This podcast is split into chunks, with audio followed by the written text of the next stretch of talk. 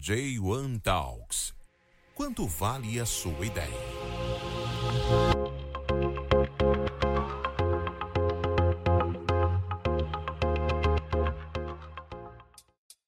Este episódio é um oferecimento de J1 Seeds, da ideia à marca.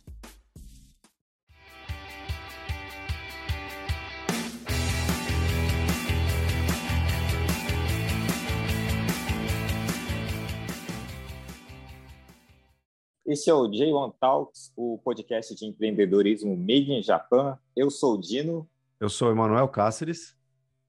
E hoje a gente está aqui com Daniel Simões, um diretor de vídeo aqui no Japão. Olá, Daniel. Olá, Dino. É um prazer estar aqui com vocês. Muito obrigado pelo convite. Espero que eu possa somar a essa comunidade maravilhosa que tem aí de brasileiros no Japão se esforçando. Gambatendo. Gambateando. Obrigado, obrigado, Daniel, pelo seu tempo, por estar aqui com a gente hoje. E já começando, eu vou pedir uma gentileza para você se apresentar, falar um pouco mais do que você fala, é, quem é você, né, para o pessoal te conhecer um pouco melhor. Difícil, hein? Difícil você é, é, falar sobre você mesmo, né? Parece até uma entrevista de emprego, né? De Koshoukai, né?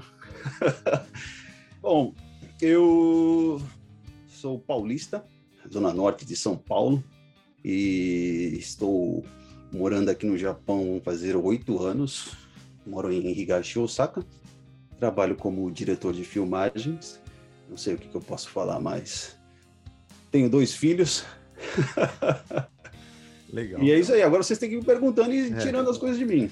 Legal. Você é da onde? Zona Norte? Eu sou da Zona Norte lá também. Você da onde? Também, Tucuruvi, Parada Inglesa. Tucuruvi, legal. Sou Vila, Vila Maria. Maria. É, Vila Maria, sou da Vila Maria. Ah, um dos melhores lugares para.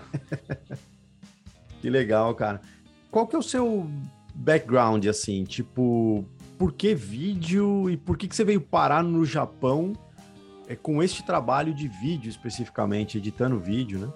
É, eu sempre, eu sempre trabalhei com vídeo, sou formado em rádio e televisão. Então, minha carreira começou com vídeo, eu nunca desviei disso.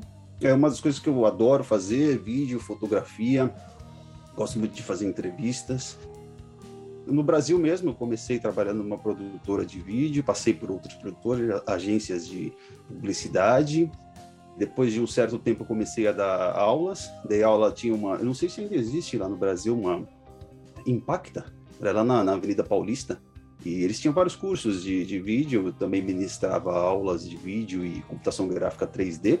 Na época eu usava um software chamado 3D Max, né, para fazer vinhetas, né, para fazer é, computação gráfica mesmo trabalhei com isso durante bastante tempo lá no Brasil e aí a minha vinda para o Japão foi porque em algum momento da minha vida eu comecei a estudar japonês e quando você estuda uma língua você quer interagir com pessoas que são nativas que usam esse idioma e aí foi assim que eu conheci a minha esposa. Isso quase 10 anos 12 anos atrás. Foi uma época que ela estava viajando para o Brasil. Ela também é de Osaka ela estava viajando no Brasil e aí eu percebi que tinha umas pessoas ali conversando em japonês. Falei, vou chegar lá. Comecei a conversar e no final das contas, cortando uma grande parte da história, a gente casou e passamos, vivemos no Brasil durante cinco anos, cinco, seis anos.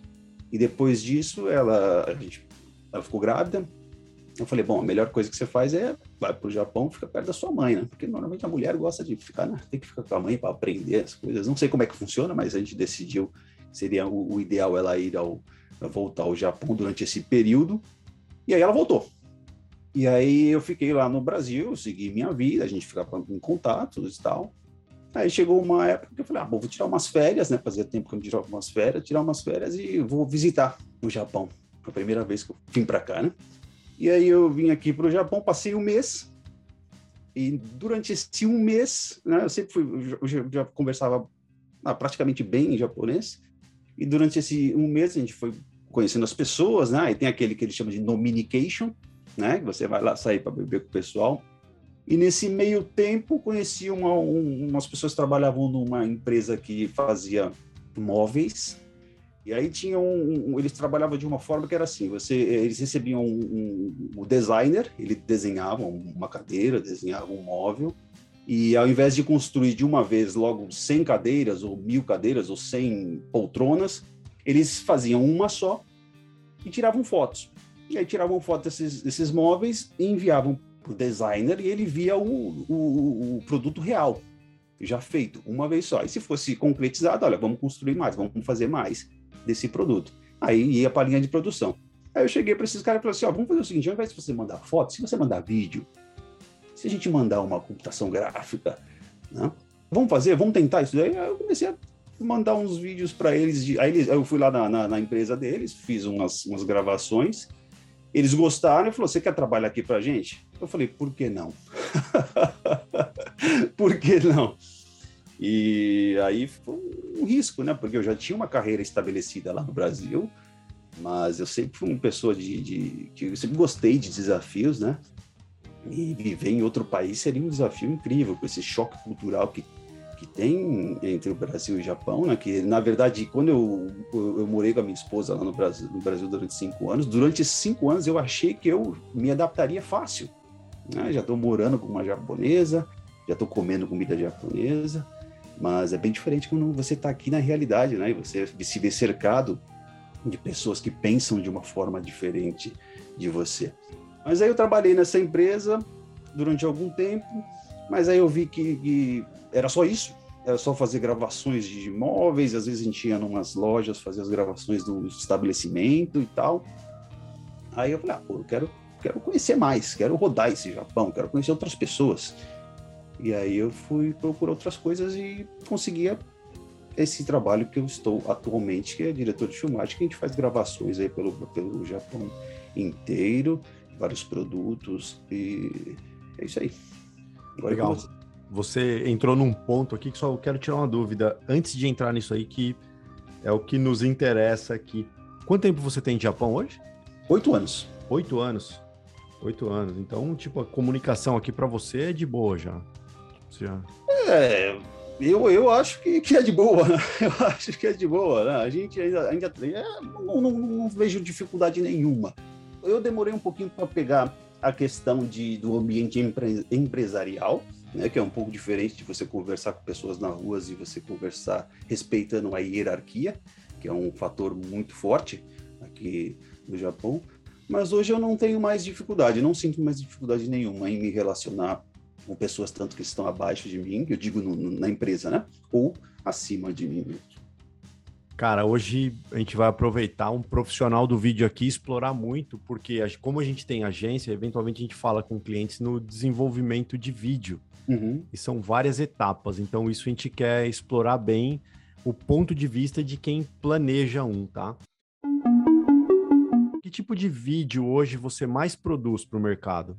Eu produzo mais aquele é, vídeos de, de, vídeos de, por exemplo, eu estou fazendo esse essa semana um vídeo sobre uma uma às vezes a gente esquece as palavras em português, cara, me, me perdoe, eu vou ter que recuperar algumas coisas aqui. Estou acostumado tanto a falar em japonês é, mas uma produtora de vinhos.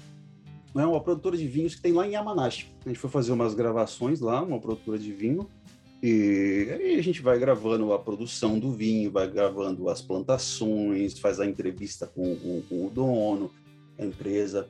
Então, ultimamente eu tenho feito bastante desse tipo de, de, vídeos, né? Então a gente produz desde, a gente tem que se preparar desde a pré-produção, que é você organizar os equipamentos necessários, né? Qual câmera você vai utilizar, estudar o local para saber que iluminação você vai usar dentro de uma entrevista, onde você vai fazer essa entrevista. Por exemplo, eles queriam, quando eu cheguei lá, eles queriam que a entrevista fosse feita dentro do restaurante. Mas aí eu, aí eu vi umas fotos do restaurante e tal. Falei, vamos ver o que, que dá, né? Aí eu cheguei lá, fomos até o restaurante, um lugar meio sem graça, sabe? Tinha uma janela, umas mesas com umas, uns panos meio não sei se era sujo ou se era gasto. Eu falei, não, vamos dar uma voltinha, vamos vamos ver o que, tem aqui. Aí chegamos lá, tinha lá aquela parte do, do, do, do restaurante, tinha uma igreja, que o pessoal faz muito casamento né, por lá. E aí tinha uma boutique, né, que é onde vem uma loja de, de, de vinhos. Né? Loja de vinho é, é oxaré, é oxaré total. Né? É, é, é, aqui pode usar essas palavras, o pessoal entende. Não, se não entender, você me ajuda aí no, no, no, no japonês. E era lindo. Aí eu falei, não, vamos fazer a gravação aqui. Eu botei a iluminação, botei o microfone, né, ajustei, ó, você vai sentar aqui que a gente vai fazer o, o, o ângulo de, de, câmera desse jeito e tal, e a gente fez as gravações. Um dos, dos, problemas que a gente teve que enfrentar é que eles não podiam fechar a loja. Então toda vez que estava fazendo a gravação, os clientes entravam e vinha aquele Irashaimase. E aí entrava no microfone falou, vamos fazer de novo, vamos fazer de novo, vamos fazer de novo. Mas tem que se preparar tem que ver se vai ter tomada, tem que ver se você, você precisa levar extensão ou não precisa, tem que ver se vai ter estacionamento, tem que, se, por exemplo, quando a gente foi para Yamanashi, quem a gente teve que procurar hotel, e aí tem aquele limite de, de, do budget, de você vai usar tanto, vai usar tudo ou não. E aqui no Japão, o japonês gosta muito de, de, reunião, gosta muito de colocar as coisas no papel, então você tem que escrever tudo daí, tem que fazer formulário, tudo antes de. de não. É um processo trabalhoso, mas esse, essa pré-produção é o momento mais importante, né? Porque se você fizer uma boa pré-produção, a hora das gravações vai ser suave, todo mundo vai saber o que, que, tem que fazer. A gente vai normalmente em quatro pessoas, né? Que aí eu fico na direção, tem mais outra pessoa que é meu assistente e mais duas pessoas que são que cuidam da entrevista e que às vezes precisa conversar alguma coisa sobre relacionado às partes empresarial, né? Uh, direitos e tal. Mas é normalmente desse jeito que acontece. E aí depois que as gravações são feitas no local, que é no caso eu vou gravar o estabelecimento, né, Shisetsu, e vou fazer a, a entrevista, aí eu volto com produtos, no caso o vinho, por exemplo, para fazer as gravações no estúdio da empresa. Então, quando eu entrei nessa empresa, no, no ano passado, no começo do ano passado, eles não tinham nada, então eles não tinham nenhum. Hoje a gente chama de ex ou seisacutivo. Né? Eles não tinham esse, eles não tinham isso, então não tinha ninguém que fazia vídeo. E aí foi mais uma vez que eu propus algo para eles. E eles falaram: não, vamos construir, que a gente precisa de uma empresa muito ligada à internet, à venda de produtos pela internet. Então o, o vídeo ele tem um impacto muito mais forte do que apenas uma foto, do que apenas uma descrição de um produto. Então foi assim que a gente começou. E aí tive eu tive, montei o estúdio para eles, montei o estúdio, pensei na, em qual câmera utilizar, qual iluminação, qual sistema de áudio. Então a gente faz, além de fazer as gravações no local, eu trago e faço as gravações do produto, que é o pack shot, que a gente chama, que eu faço as gravações no estúdio. Então eu fiz semana passada eu fiz as gravações do vinho, semana retrasada eu fiz gravação de miso. Outro dia eu estava fazendo gravações de um beboste. Né? Eu não como um beboste, mas tem que fazer as gravações, tem que fazer aquilo parecer bonito, né? Tem que fazer aquilo parecer, aquilo parecer gostoso. Então é, a gente faz uma pesquisa sobre tudo que, que, a gente vai fazer antes para ficar mais fácil de fazer depois. Né? Legal. E a parte de roteiro é você quem pensa? Sim, a parte de roteiro também. A parte de roteiro, uh, o, o, foco do, da nossa empresa agora está mais voltada a, a vídeos estilo documentário. Né? Então você tem o vídeo estilo documentário, que é o que eu falei para vocês agora de fazer uma entrevista, de gravar o estabelecimento e depois o produto, para utilizar em catálogos. Aqui no Japão você tem aquele é, catálogo Gifton, né? que é os, os, como é que eu vou, como é que eu vou trazer catálogo de presentes. Que a pessoa escolhe e envia para alguém. Então a gente faz muito vídeo sobre isso daí. Então é, é, o interessante é que a gente trabalha com produtos de altíssima qualidade. Né? Então a gente pegou um, um, um por exemplo, no Meboshi, a gente fez a gente foi lá para Wakayama. A gente foi lá para Wakayama, tava um dia bem chuvoso, foi um dia estranho para fazer as gravações, mas a gente conseguiu fazer bem feito. E um, um meboshi que eles têm lá, um só, custa yon ryakuen, go ryakuen, por aí. Então são produtos de alta qualidade. Então eu preciso fazer o produto parecer de alta qualidade dentro do vídeo e fazer um vídeo de alta qualidade, porque o público vai ser. Não é um japaneto que você ver na televisão, né? Tem que ser um, um público mais focado, um público que gosta do melhor, gosta do bom. Como a gente tem gente que ouve do Brasil também, para o pessoal ter uma ideia do que você quer dizer, o meboshi é a mecha japonesa, né? e aí, você pensar em onryakuen é 400 ienes. Isso em real hoje daria, sei lá, uns 20, 22 reais uma ameixa japonesa para ver uma a qualidade. Uma bolinha de bude, uma bolinha é. de... É, é, o bujão, né? Eu chamava de bujão. Então, já dá. Pô, isso, é, isso é bem legal que você está falando, porque uma das coisas que a gente trabalha muito com o nosso cliente é dizer que o, o cliente ele não compra o valor do produto, ele compra o que ele percebe do produto. E a maneira que você produz vai interferir diretamente a percepção de valor daquele produto, né? Isso é bem legal, esse planejamento, e isso que você está falando, principalmente para um produto de alto valor agregado, como que você está produzindo, né? Então, é, na verdade, em, em termos de venda, quando você utiliza vídeo para vender alguma coisa, você tem duas formas de vender. Você tem uma forma de vender que é explicando o produto, mostrando a necessidade, mostrando por que você precisa dele no seu cotidiano, né? E outra forma é pela emoção. Vou dar dois exemplos. Por exemplo, aqui no Japão você tem a venda por explicação. A venda por explicação ela demora muito para acontecer. Você precisa tirar aquele chamado naruhodo, natoko. Ah, então eu entendi. Demora muito para acontecer. Um exemplo disso é o Japanet. Esse tipo de venda, eles ficam quatro horas, três horas na televisão, meia hora falando do mesmo produto. Olha, agora você vai usar esse aspirador de pó, esse aspirador de pó ele suga tudo, esse aspirador ele tem o ciclone e blá blá blá. Você precisa de muito tempo para falar. E tem outro tipo de venda, que é a venda pela emoção. É que você comentou, você comentou pela percepção, que é a venda de comercial de televisão. Em 15 segundos, em 30 segundos, eu faço você ficar com vontade de buscar uma, uma, uma cerveja na geladeira agora eu dirijo um carro numa velocidade que você nunca vai poder dirigir na rua, eu faço manobras que você nunca vai poder fazer na, na rua, mas você fica com, você fica com eu ia falar tesão, mas não sei se pode falar tesão. Pode, eu, pode sim. eu não estou falando no sentido sexual, mas você claro. fica com tesão, você fala, pô, eu quero um carro desse. Entendeu? Você, você acha fico... que é o carro, né? É? Na verdade, você acaba acreditando que essa manobra é o carro quem faz. Né? É, então, você começa a ligar. Então, a venda por emoção, ela é muito mais fácil de acontecer. Não é à toa que um 15 segundos no, no, na televisão custa muito dinheiro. Muito mais do que meia hora de japanete explicando o, o porquê que você precisa de um aspirador de pó. A primeira coisa que você tem que pensar antes de fazer um vídeo é qual é o seu público-alvo. Por exemplo, eu fiz um vídeo no final do ano passado de curaftobiro. Como é que eu vou falar curaftobiro em português? Vamos, Essas, vamos é, só uma variação, é, é, uma variação de cerveja só. É, tipo, cerveja artesanal, né? Não é produção de, de, de, fábrica, né? E a gente fez uma que está em Kyoto. A gente foi lá para Kyoto, uma cidade maravilhosa. Fomos fazer as gravações. Até o dono da empresa era um cara de, de do país de Gales. Do país de Gales. Interessante. E aí ele montou uma empresa de, de cerveja artesanal em Kyoto e está fazendo sucesso lá. E aí eu tive que produzir dois tipos de vídeo um vídeo que ia ser para o público que procura esse catálogo gift, esse catálogo de presente, que é um público um pouco mais velho, e o outro vídeo para, um, para, para o, o cara que está procurando na Amazon comprar essa cerveja. Tipo, tipo em sites, sites tipo Amazon. Quando você vai lá na Amazon, você tem o, o, a descrição do produto, você tem a foto do produto, e normalmente, você clicar bastante para ver to todas as fotos, você vai chegar num vídeo. Às vezes tem vídeo do produto, vídeo de descrição. E aí eu fiz dois vídeos, um diferente do outro. O vídeo que foi pro catálogo era um vídeo totalmente estilo documentário, com um pianinho tocando no fundo, com a entrevista, bem suave.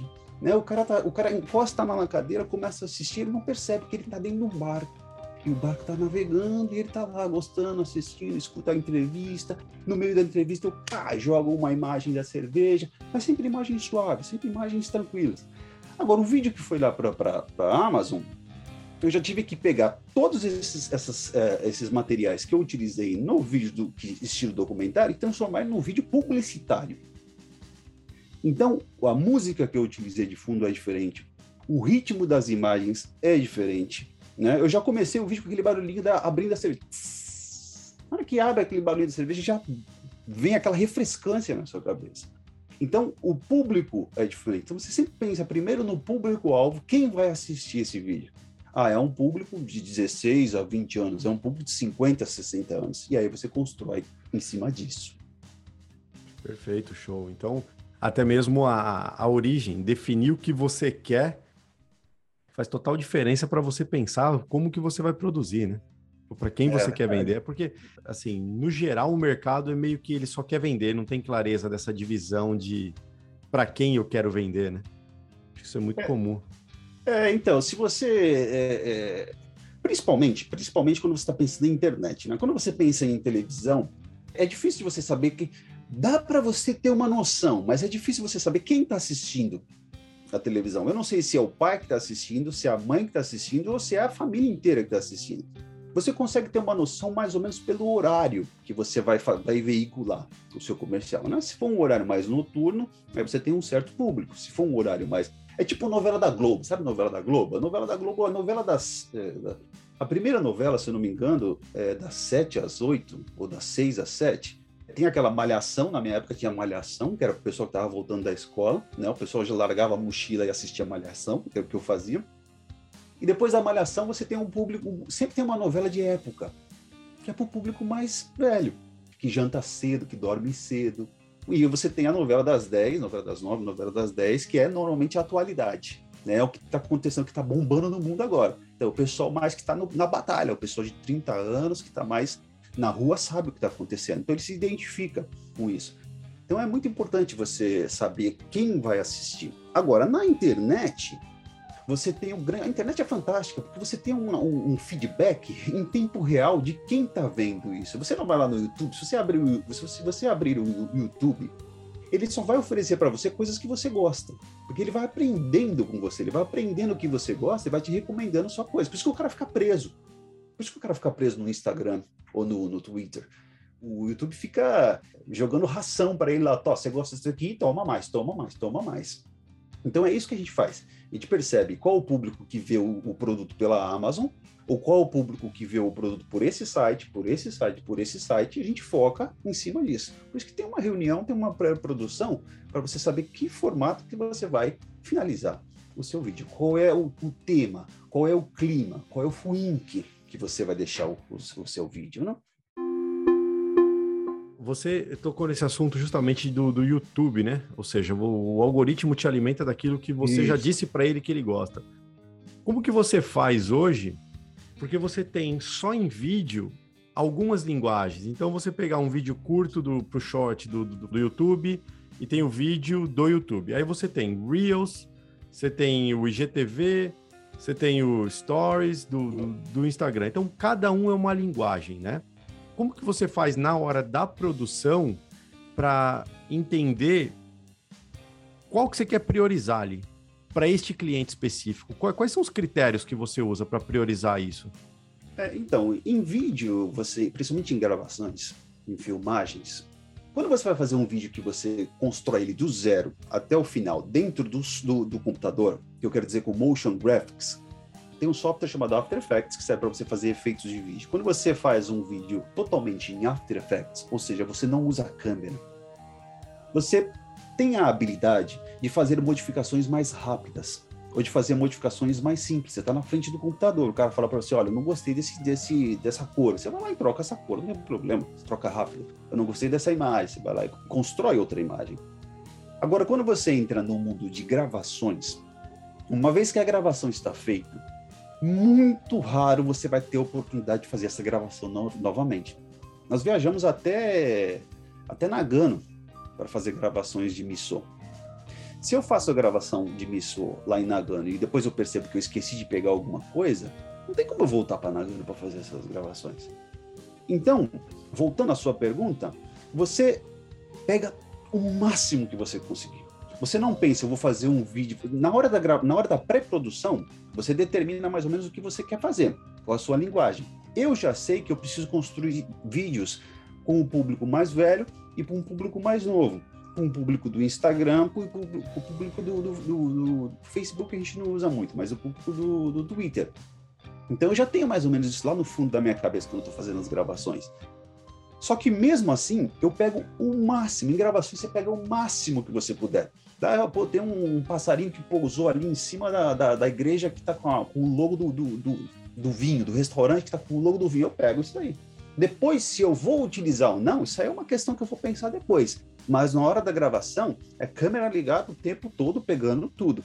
Gravações de entrevista, igual você está fazendo comigo agora. Eu estou falando, eu vou errar alguma coisa, você vai cortar e vai colocar de novo, mas você pega tudo. Então, vou fazer uma gravação de um vídeo de um minuto, eu vou capturar uma hora, duas horas, três horas, o máximo possível. Depois fica armazenado. O que eu vou utilizar, eu vou decidir depois, mas eu pego tudo.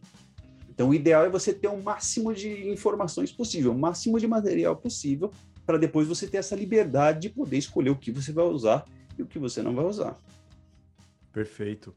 E Hoje, quando você vai roteirizar alguma coisa, ou você já você, pensa um pouco no que você vai produzir, qual o percentual de fidelidade ao que você planejou que sai no final do seu vídeo? Porque eu, eu não sei, eu tenho a impressão que, eventualmente, a gente, quando vai fazer alguma coisa, parece que muda tudo. Eu não sei se isso é normal acontecer, ou, sabe? Tipo, eu, eu planejei isso aqui e o resultado final, ele, ele sai quantos por cento do planejado inicial, no seu É, caso? Então, é um aspecto interessante, porque quando você faz vídeo, eu falo, nós, nós produtores de vídeo, a gente não faz vídeo para a gente, a gente faz vídeo para o cliente. né? A gente faz vídeo para quem, o, o Iraixa, né? a pessoa que pede o vídeo para a gente fazer. E eu não tenho contato, apesar de eu não ter contato direto com o cliente final, o meu cliente é a pessoa do, do- do- a gente na empresa a gente trabalha com times, né? Então você tem o Kikativo, que é o, o que faz as que pensa nas ideias, né? Você tem o time de criação, você tem o time de vídeo, que é o- no meu caso é o meu time de vídeo. Então, pessoal, a gente faz a reunião, o pessoal tem ideias e pede, ó, vamos, vamos fazer um vídeo desse tipo, qual que é o público-alvo? É esse daqui, esse aqui, esse aqui. O que eu penso na minha cabeça e o que eu vejo no final varia bastante porque tem várias alterações do cliente, que o cliente muda de opinião no meio do vídeo, ou porque a- o tempo, o timing já passou e agora a gente tem que fazer de outra forma. Mas essas variações são comuns. Eu não- vejo isso como um, um ponto negativo, mas a- acontece. O que importa no final é que a ideia tenha sido alcançada né, do vídeo, o público-alvo tenha sido, tenha permanecido como ele deve ser, e o que saiu no final saiu. Agora, quando você vai fazer vídeos, por exemplo, documentários, ou quando você vai fazer entrevistas, ou quando você vai fazer vídeos de demonstração de produto, né, como utilizar um produto, não tem muito que você fugir. Eu não diria que é tudo a mesma coisa, mas existe uma linha, existe um fundamento, uma base que você vai seguindo, depois você vai adicionando algumas coisas, mas não desvia tanto assim, né? Normalmente o resultado final é mais ou menos aquilo parecido um com o outro, aí você muda dependendo do público-alvo, mas o resultado final, se todo mundo estiver contente, Legal. Cara, e tem uma coisa que eu acho uma discussão que ela vive em, em pauta, que é a evolução da tecnologia, ela tende a democratizar profissões especificamente. E isso, eu acredito que assim, na parte audiovisual, você, você concorre cada vez mais com aplicativos, que eles fazem edições das mais variáveis, com filtros. Como que você vê o futuro do mercado justamente para este mercado de, de vídeo, para profissionais da área de vídeo? É, cara, o mercado de vídeo há muito tempo atrás já vem ficando meio banalizado, porque hoje qualquer um que tem um celular consegue fazer um vídeo, consegue fazer um vídeo bem feito, consegue fazer um vídeo bem feito. E o que você comentou, os softwares estão cada vez fazendo coisas melhores e mais rápidas e por si mesmo, né? Você vê essa nova versão do, do, do Photoshop, ele faz coisas fantásticas. Você tira uma foto e fala, agora eu quero que você troque a estação do ano, coloque em neve, ele vai lá e coloca em neve para você e fica totalmente aceitável. Eu quero deixar no verão, ele tira a neve coloca no verão, fica perfeito. Então banalizou um pouco. E é aí que acontece que o que vai ser valorizado é a experiência do profissional. A experiência do profissional em assumir riscos. Por exemplo, uma coisa que, que eu acredito que me ajudou bastante aqui no Japão é a questão que eu não tenho medo de assumir responsabilidades ou fazer coisas que as pessoas não estão afim de fazer. Né? No começo, tudo que você faz, tudo sempre tem aquela coisa que, que ninguém quer fazer dentro da empresa. Ah, é burocrático, ah, eu não sei, dá muito trabalho, fazer uma rotorização, pensar no qual ângulo de câmera que você vai utilizar, colocar tudo isso no papel, fazer reunião, fazer PowerPoint, demonstrar para o pessoal, dá trabalho. Mas se você fizer, com o tempo as pessoas vão perceber que você assume responsabilidades. E aí é que você vai começando a cada vez mais se tornar, não sei se essa palavra é correta, mas indispensável. Porque só você sabe fazer aquilo, só você está apto para fazer aquilo. E é aí que você acaba tendo um diferencial das pessoas que sempre vão fazer o mesmo e aquele que você faz que é um pouco mais. Que é isso que vai te dar aquela confiança. Ah, não, pode deixar que o Daniel ele vai fazer. Não, isso aqui o Daniel vai resolver. E é isso que vai estar é, é, o diferencial de quem só sabe fazer o que todo mundo sabe fazer, ou quem sabe fazer o que todo mundo sabe fazer e algo mais. E pensa um pouquinho mais e assume um pouquinho mais de responsabilidade. Não sei se eu consegui responder o que você. Não, perfeito. Eu acho que acho que tá essa, muito- essa é a diferença. é, tá muito ligado às suas referências, né? O software não tem a sua referência. Tipo assim, É, é, então. você foi criado de um jeito, estudou coisas que tudo bem, a execução é uma coisa, mas tipo assim, o seu gosto que é aplicado justamente pelas É, suas é, referências. é, é é a diferencial. experiência, é o feedback, é o que você já fez, que é a experiência, o que você já fez até agora. E outra coisa que é muito importante, não adianta você ter muita experiência, você saber fazer o negócio, você saber assumir responsabilidades, mas ser um ostra. Ou seja, você não sabe se vender. É muito importante você saber se vender. Por exemplo, nós lá na empresa estávamos até, esse, até pouco tempo atrás procurando um assistente. Um assistente para, para a equipe de vídeo, que eu preciso de alguém para colocar a luz para mim. Lá eu falo, coloca a luz ali daquele jeito, ilumina tantos por cento, e eu- alguém precisa colocar isso para mim. Senão demora mais para acontecer a produção. E a gente estava procurando uma pessoa, e aí perguntaram para mim, que tipo de pessoa que você quer? Eu falei, cara, eu preciso de uma pessoa que, que tenha vontade de fazer as coisas. Mas, na verdade, o que eu pensava é o seguinte, qualquer um consegue fazer. Qualquer um consegue fazer. Qualquer um que mexe com o telefone de celular e aperta o botão de REC consegue fazer um vídeo, entendeu? Mas o diferencial está nisso daí.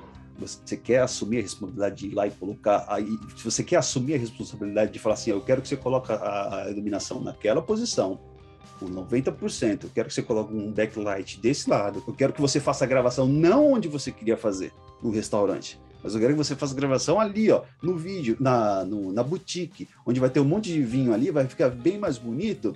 Você vai ver, você vai gostar. Você quer assumir essa responsabilidade de chegar lá depois do cliente e falar assim: eu falei para você que no restaurante era mais legal. Entendeu? Não, cara. Quem, quem manda aqui sou eu, eu sou o diretor disso aqui. Vai ficar mais bonito se a gente fizer na boutique. A gente fez na boutique, mandamos uma vídeo, cara. O cara adorou. Fiz as gravações da, da cerveja. Falei, a gente vai fazer as gravações. Tinha um, um, um ambiente pequeno. Tinha um tapurugo, né? Que, que é um, um- tipo uma- uma- um barzinho. né? O pessoal bebia cerveja, agora por causa do corona eles não estão bebendo mais. Mas aí a gente foi fazer as gravações lá e aí tinha um, um, um vidro que dava para você olhar pelo vidro assim, você via a, fá- a fábrica, né? As- a cervejaria lá fazendo cerveja e tal. Aí o cara falou assim: ah, vamos fazer essas gravações, eu quero fazer as gravações aqui, porque o pessoal vai lá, de- vai, vai conseguir me ver e ver atrás é, fazendo o- a cerveja e tal. Aí eu falei, tá, vamos tentar. Aí coloquei as câmeras, fiz a, iluminação. Quando eu olhei, hum, um reflexo que dava para ver todo mundo que tava atrás. Dava para ver minha careca, dava para ver todo mundo. Não, aqui não, aqui não vai dar. Não vai dar. Vamos fazer o seguinte: vamos parar isso aqui lá atrás, vamos apagar todas as, as luzes e tal, vamos mexer nisso aqui, mudar o ângulo e tal. O pessoal fica assustado. O pessoal fica assustado. Agora eles já acostumaram um pouco, né? Porque depois que você, que você faz e dá certo, e você faz de novo e dá certo, o pessoal vai acostumar e falar: não, deixa que o Daniel resolve. Daniel... E eu tenho maneira de falar, mas cacete mulher. então aí, aí o pessoal já fica a- acostumado. Então, você ter esse culhão.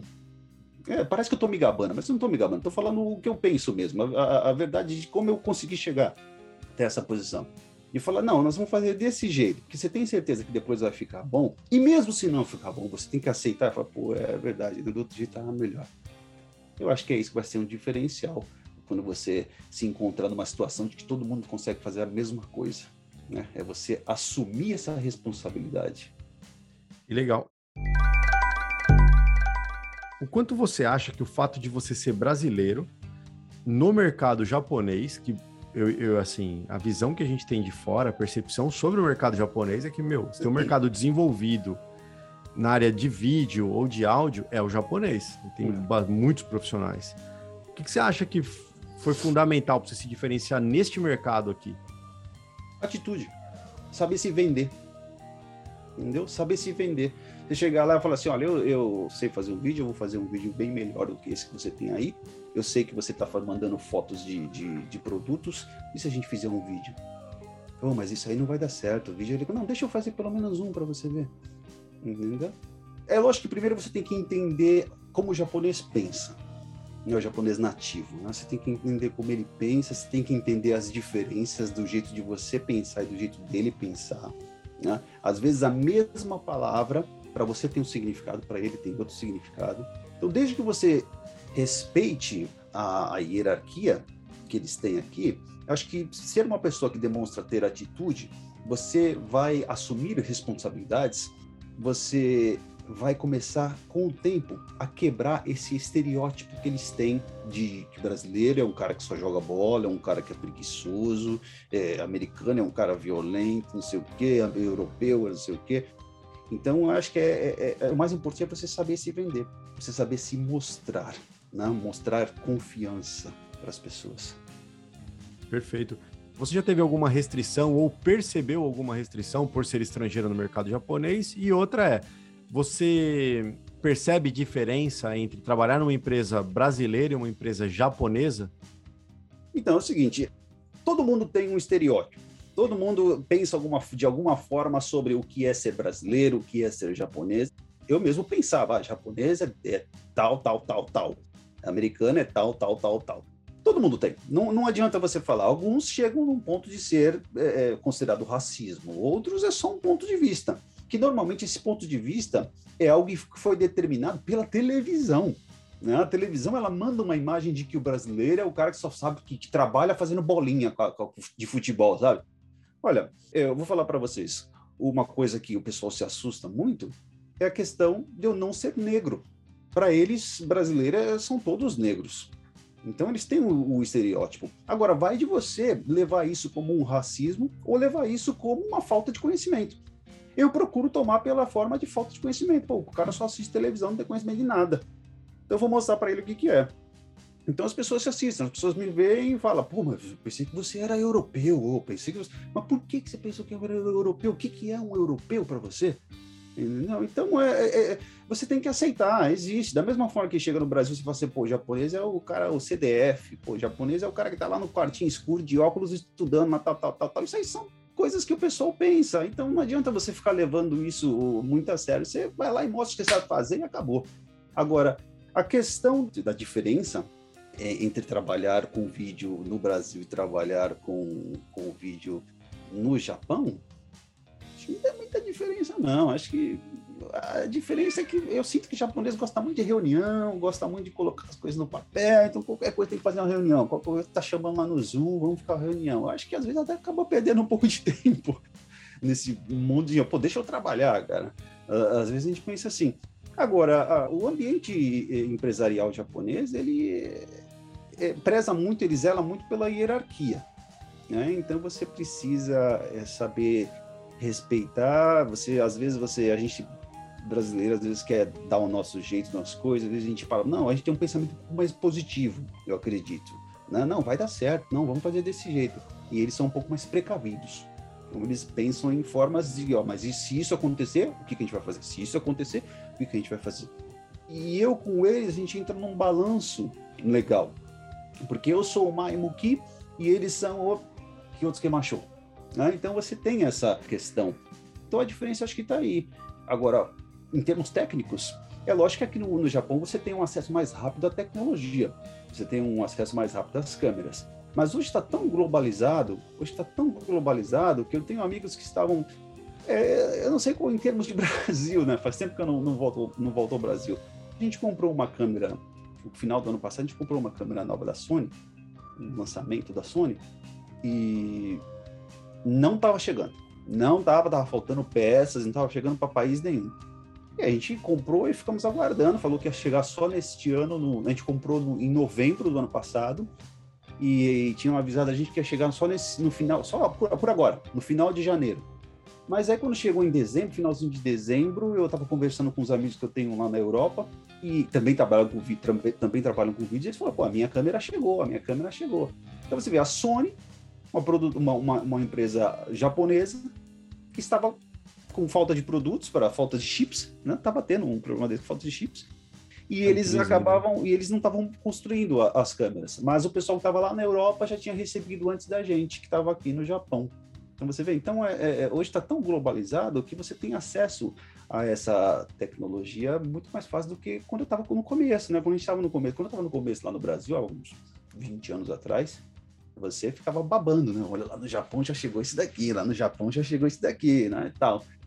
E hoje eu tô aqui e não consigo mais sentir isso daí. Né? Essa diferença.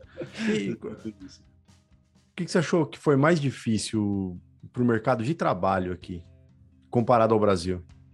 Que foi mais. É, as, as dificuldades que você, que você teve aqui, que você fala, putz, eu nem pensava que ia ter isso aqui, isso aqui foi um problema para mim. Chegou a ter isso aqui? Eu nunca percebi dessa forma, né? Eu nunca percebia como dificuldade, eu sempre percebia como desafio, né? E eu sempre gostei de me superar. Agora, talvez, por exemplo, por exemplo, ah, eu acho que não, porque eu, eu sempre um cara meio que falava e falava, vamos fazer desse jeito, que nem quando, quando eu consegui o meu primeiro trabalho aqui, que o pessoal só tirava foto, falei, vamos fazer vídeo disso daqui. Aí o pessoal ficou com o pé atrás, eu falei, não, vamos mostrar o que eu sei fazer para vocês, vou provar para vocês. Eu fui lá e fiz, o pessoal gostou, e se fosse ter alguma dificuldade, foi nesse primeiro trabalho, que foi minha adaptação, você saber a hora de você ficar quieto, e saber a hora de você falar, porque existe essa hierarquia tem que ser respeitada.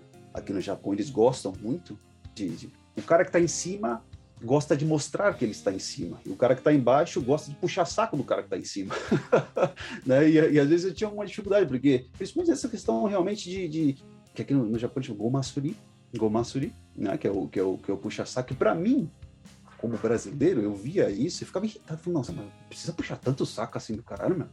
Precisa fazer tudo isso daí, né? Se o cara vai fazer uma coisa, nossa, o cara vai embora e fala assim, pô, que otário. Não, você precisa fazer tudo isso daí.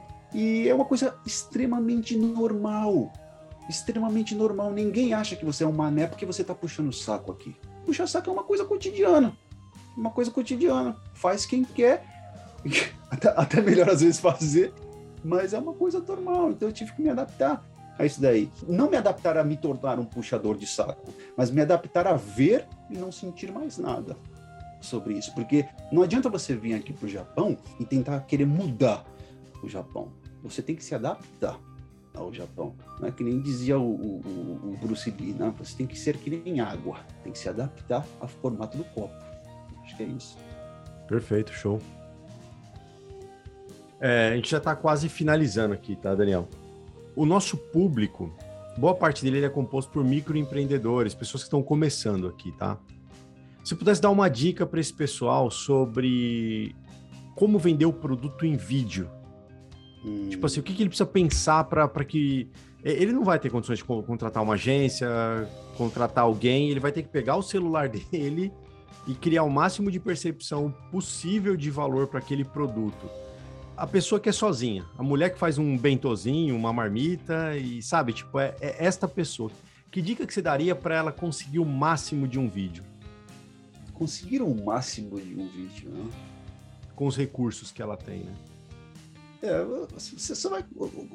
Primeiro você tem que, é, pensar o que é conseguir um máximo de um vídeo. Né? Conseguir um máximo de um vídeo não necessariamente significa você fazer um vídeo bonito, um vídeo de alta qualidade com altos recursos. Porque você vê, cara, cara faz um vídeo no TikTok e se ele vira é, viral, um vídeo mal feito mesmo é assistido por zilhões de pessoas, né? Então você não há necessidade de você ter equipamento de última tecnologia para fazer um vídeo ficar bonito. Você faz um vídeo com qualquer telefone que você quiser. Agora, o vídeo de sucesso é um vídeo que você conseguiu alcançar o seu público-alvo né? E no caso, por exemplo, se for de um produto, você conseguiu efetuar uma venda pelo produto. Você não vai conseguir saber se o cara viu, se o cara comprou o produto porque ele viu o seu vídeo. Muito difícil você saber, a não ser que ele escreva para você, né? Se gostei do vídeo.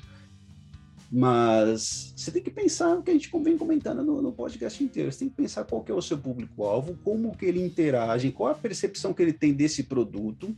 E eu acho que o mais interessante é você criar vídeos que exploram a emoção, o sentimento do produto, né? Que nem eu falei, você usar o som, que nem eu fiz o vídeo do, da cerveja, né? Você usa o som, você usa aquele barulhinho da espuma, aquele barulhinho da espuma. São, são sons que utilizam, que são triggers, né? Que são gatilhos que levam o ser humano à ação.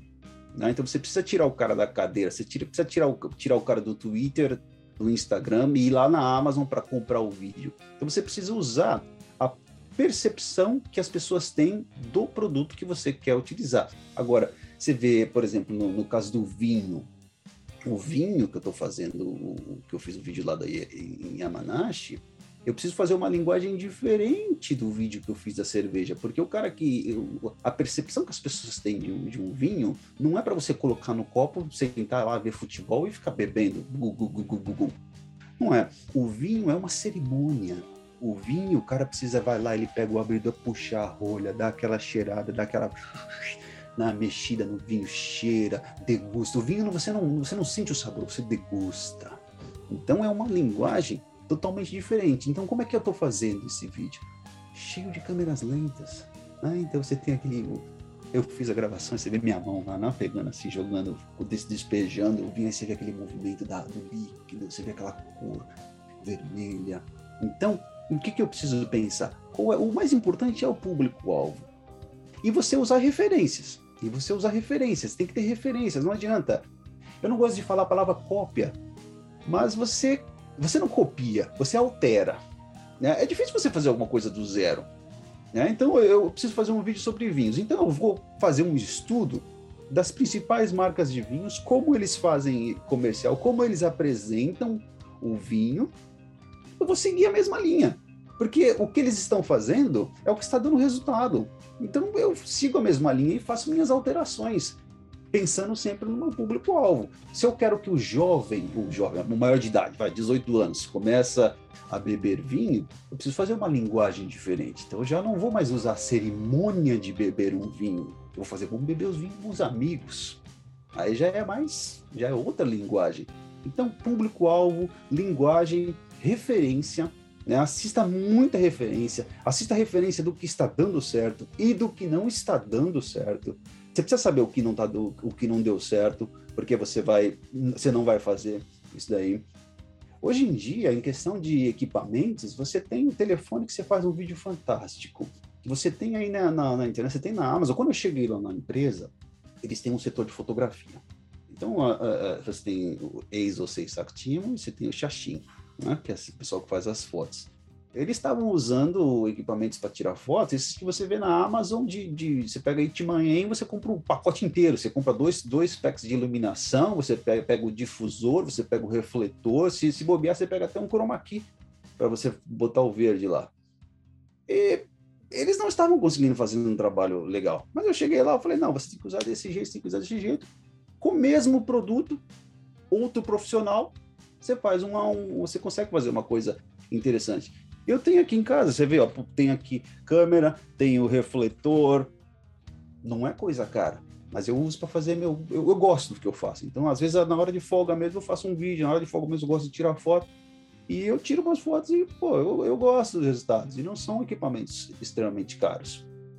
Então, acho que, é, é, graças a Deus, está muito mais barato de você ter acesso à tecnologia e por isso você precisa focar bastante na, na, nas questões que eu falei de público-alvo e ver o que, que, é bom, ver o que, que, deu certo, ver o que não dá certo. Acho que assim dá para fazer. E outra, se você quer, quer, quer fidelizar, se você quer o, o seu público-alvo é do YouTube, a questão é você fazer sempre. Não adianta fazer um vídeo a cada, sei lá, mês ou três meses. Você tem que fazer sempre, tem que fidelizar o, o cliente para a pessoa saber o que, que ela está esperando e saber o que vai vir né? manter essa linha. Legal, perfeito. Cara, eu acho que pelo tempo, eu acho que a gente está com algumas perguntas que eu acho que dá para ter bastante insights. Só que tem uma coisa que eu acho que é legal. Primeiro, a gente falou muito pouco sobre você, os seus clientes, a sua empresa. Eu acho que se, se você quiser falar sobre isso, eu acho que é, seria interessante só preciso que você me conduza nisso, né? Tipo. Não, mas eu não, eu não tenho empresa, eu trabalho é. para uma empresa. Então, você quer falar sobre ela? Ah, eu não, eu não vou falar nomes ainda da, da empresa. Mas é. acho que eu já falei bastante sobre a questão de, de, de, como que é o trabalho lá, tal, roteirização. Entendi. Não, perfeito. Acho que é interessante é, é, é mais essa parte de, de, Eu não sei, o seu público, o público, o pessoal trabalha mais. Do, do... A, gente, a gente fala com empreendedores aqui do Japão, então, mas o seu, tá. público, o seu, público, é o pessoal que trabalha, eu vou ser mais direto, trabalha com o que quer aqui no, no Japão, ou eles trabalham em fábricas, não que nem eu comentei com o Dino, não desmerecendo quem trabalha em fábrica, mas tinha comentado com ele que acho interessante a gente frisar nessa questão de que você consegue fazer o que você fazia no Brasil, continuar sua carreira, expandir a sua carreira, seguir na sua carreira, mesmo vindo para o Japão. Eu não sei como é que a gente pode abordar isso, mas acho que, que é interessante tocar nesse aspecto. Não sei se eu já comentei sobre isso. Tem muita gente que veio do Brasil para o Japão e às vezes a pessoa ela só tem contato no meio dela de, de fábrica mesmo assim é os japoneses e os brasileiros trabalham naquele naquela fábrica e as pessoas daquela região digamos em Aichi tem algumas cidades assim e não tem essa informação não sabe que tem uma pessoa por exemplo um brasileiro diretor de, de filmagens num, numa empresa japonesa né? ninguém nem eu imaginava que tinha também. Então, essa, é, essa seria assim, né? Ah, tipo, ah, como é, qual que é o, né, um, uma dica para essas pessoas, assim, né? Que... Eu acredito que tudo que você é, consegue, ou que você vai conseguir, sempre vai depender de você. Né? Sempre vai depender da sua atitude e aquilo que eu falei, de como você vai saber se vender para as pessoas. Eu sempre é, procurei, meu pai sempre me falava, olha, a coisa mais importante que você tem, que você vai ter que fazer na sua vida é saber se vender, é saber vender as coisas, saber mostrar. Algumas pessoas têm uma criação que os pais sempre sempre estão falando, olha, você tem que ser humilde, olha, você tem que respeitar as pessoas, tem que ter humildade. Nada contra isso. Mas você não pode confundir a questão de humildade. Não é porque você não é humilde que você é arrogante entendeu? Não é porque você está se vendendo que você fala, não, eu sou bom nisso daí, eu sei fazer isso daí, eu vou mostrar para você que eu sei. Isso não é falta de humildade. Isso é o que falta e muitos profissionais mostram que existem hoje em dia. Então, eu acho que o que me, me colocou onde eu estou agora, e eu estou muito feliz por estar é, nessa posição agora, acho que foi a questão de eu sempre acreditar em mim mesmo, no meu potencial, e sempre mostrar isso para as pessoas é sempre mostrar para as pessoas que, olha, eu estou aqui, sou um Zaikan, né? você sou um Zaikan, você mostrar que você está ali, não ficar só na sombra, sabe? Porque as pessoas que estão na sombra, as pessoas, é, é normal, algumas pessoas que, tem algumas pessoas, não, não, não quero nem criticar, mas tem algumas pessoas que gostam de ficar na sombra, que gostam de ficar no guarda-chuva, gostam de ficar escondidinho. Só que normalmente essas pessoas são as primeiras que vão ser cortadas entendeu? Porque são as, as primeiras que são fáceis de, ser, de serem substituídas. E eu não quero estar nessa posição. Então eu sempre fui uma pessoa que soube me mostrar. Eu acho que o mais importante, principalmente para pessoas que estão que chegam no Japão, é elas tentarem partir para um, a sair um pouco mais dessa bolha que é a comunidade brasileira. Né? O pessoal fica acabando nessa na, na comunidade brasileira somente que eu acho que foi o diferencial que eu tive, que eu não sabia onde procurar essa comunidade brasileira, e eu tive que me virar. O nosso cérebro é fantástico quando, ele, quando você coloca ele em modo de sobrevivência.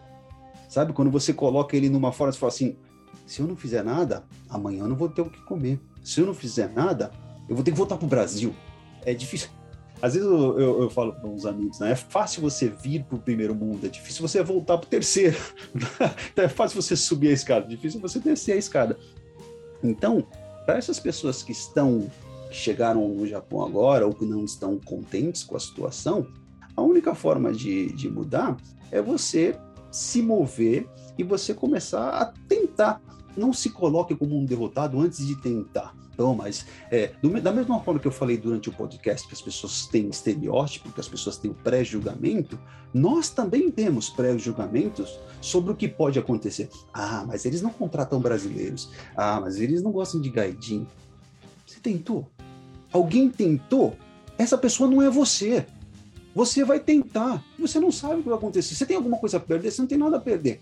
Entendeu? Que nem eu falei pro pessoal, falei, você quer tentar fazer, é, ao invés de foto, vídeo? Se ele falasse para mim, se, se ele falasse para você, não, não, deixa assim mesmo.